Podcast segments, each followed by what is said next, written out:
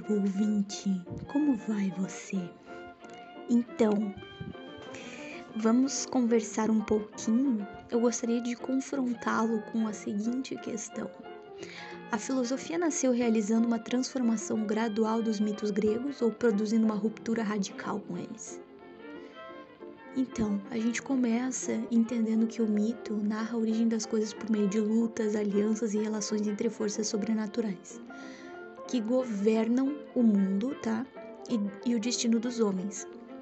Em que basicamente nós temos as cosmogonias e as teogonias. Tá, Victoria, o que, que são cosmogonias e o que, que são teogonias? Assim, cosmogonia é a tentativa de explicar a, o surgimento do cosmo, do cosmos, né? Uh, através do mito, através de, de, de, de mitos, através de histórias né, míticas.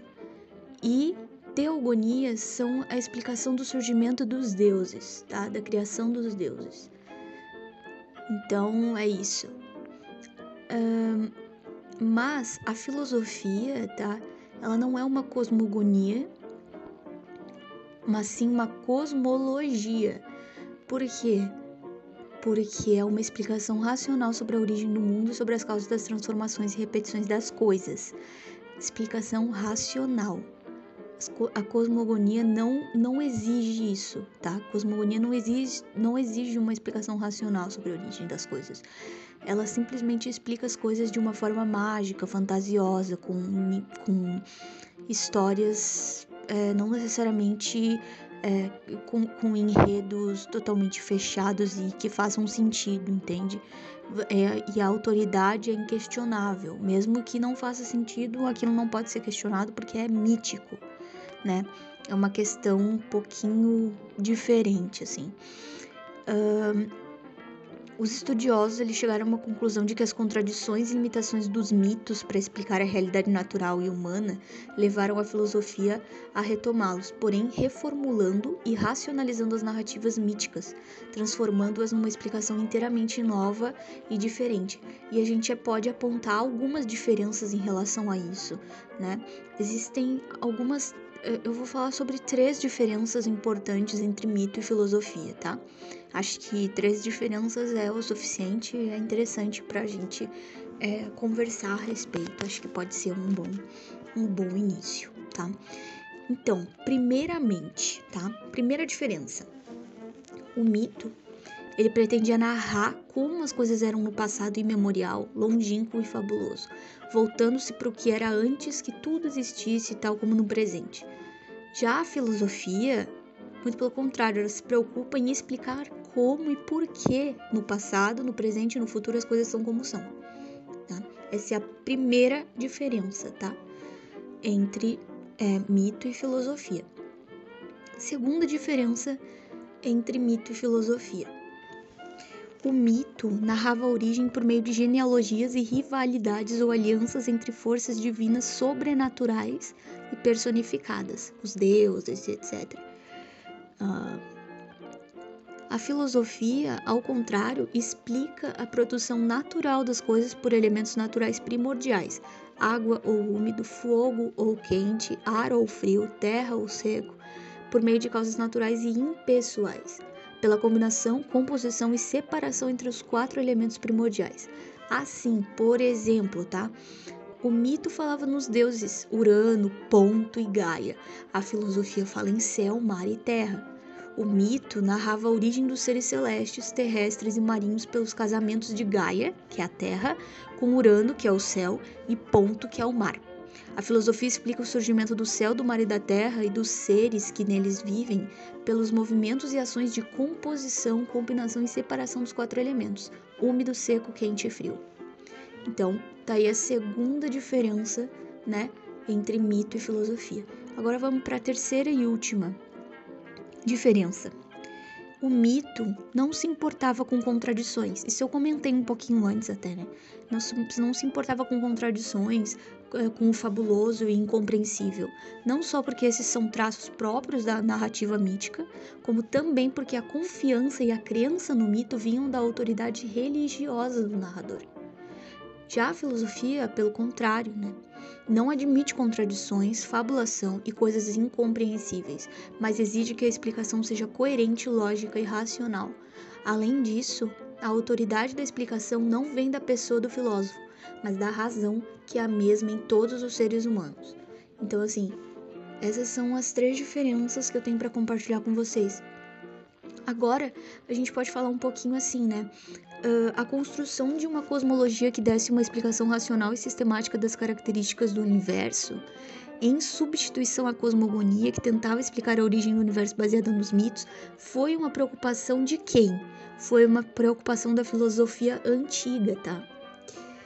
E, assim, no mundo grego, nós podemos encontrar uma série de relatos mitológicos sobre diversos aspectos da vida humana, da natureza, dos deuses e do universo. Dois tipos de relatos merecem destaque: as cosmogonias e as teogonias, como a gente já tinha comentado. Os relatos citados, eles sempre vão se tratar uh, da, de uma forma de explicar a origem do cosmo e dos deuses justamente como eu havia já comentado com vocês. Esses pontos são bem importantes para a gente, assim, estabelecer uma boa concepção das diferenças entre a filosofia e mito, né? Os dois são muito importantes porque o mito ele vem, é, ele vem assim antes da filosofia, né, como uma tentativa humana de, de, de encontrar sentido na existência, de encontrar os motivos que fazem os seres serem o que são, como são, e qual é o, o, o qual é o, o grande propósito da existência, o grande propósito do ser humano, né? Uh, então eu acredito que é, isso demonstra muito a questão do poder do pensamento, né? O ser humano sempre é levado pelo pensamento dele. Sempre ele tem essa, essa necessidade de pensar, de pensar em algo, de, de, de ultrapassar as barreiras do simplesmente do instinto e ir além, né? Então, mito e filosofia Inclusive, a gente pode levar em consideração que o mito não acabou porque a filosofia chegou. O mito continua. O mito, ele faz parte da nossa cultura. Os mitos, né? Eles fazem parte do, daquilo que nós temos na humanidade, daquilo que nós somos culturalmente, daquilo que nós somos enquanto seres humanos. Né? Então é uma construção que, que, que não se perde também. Nós ainda somos regidos por mitos, sim, e também pela filosofia. Mas eu ainda, ainda ouso dizer que nós somos mais regidos pelo mito do que pela filosofia. Porque nós acreditamos, nós temos muitas crendices, nós temos muitas crenças, muitas coisas que não necessariamente fazem sentido, não necessariamente têm uma explicação lógica e racional, mas nós acreditamos independentemente da explicação. Nós simplesmente sabemos que aquilo é verdade porque aquilo foi é, nos ensinado desde os primórdios da nossa existência. Então, automaticamente nós temos aquilo como verdade e não como verdade inquestionável. Mas é um mito. Entende? Uma questão de família, autoridade familiar, autoridade é, do, do, da, as palavras da, da, de alguém que nós consideramos como autoridade, né? Não necessariamente que sejam deuses, eu tô dando um exemplo, mas, bom, Pode ser que seja deuses, sejam deuses ou não, entendeu? Podem ser somente pessoas importantes, entendeu? Que nos contaram alguma coisa e automaticamente aquilo, que, aquilo se tornou um, uma fonte de, assim, tipo, eu vou guiar minha vida a partir disso. Essa é a explicação, é, sabe? Aquelas coisas assim que não fazem sentido, mas que a nossa avó nos falou e que a gente tomou como verdade, sabe? É, coisas bobas às vezes, coisas bestas, mas que a gente pegou, ah, não, se isso acontece é por causa disso aqui. Às vezes não tem nada a ver, entendeu? Não tem lógica nenhuma, mas a gente entendeu que é assim, sabe? Uh, um exemplo bem besta, tá? Que eu sei que pode entrar um pouco naquela parte das simpatias, mas é só para explicar um pouquinho. Assim, nem sei se vai caber esse exemplo, mas eu vou falar mesmo assim. Por exemplo, a minha avó, ela falava que quando, uh, quando tava chovendo, é, o segredo para parar de chover era colocar um copo com água com, e colocar um garfo dentro. E aí, para ela, aquilo, aquilo, aquilo, aquilo era uma verdade absoluta. Tipo, quando tava chovendo, ela ia lá e colocava uma água com um garfo dentro, sabe? E ela dizia que isso fazia a chuva parar. isso faz algum sentido? Não faz sentido nenhum. Mas era uma verdade, alguém ensinou isso para ela. Alguém disse para ela que, que isso era uma, uma, uma verdade e ela acreditou e ela, e ela levava isso a sério. Entendeu? Ela levou isso como uma forma uh, real de pensar, uma forma real de encarar essa realidade. E digamos que mito é isso, entendeu?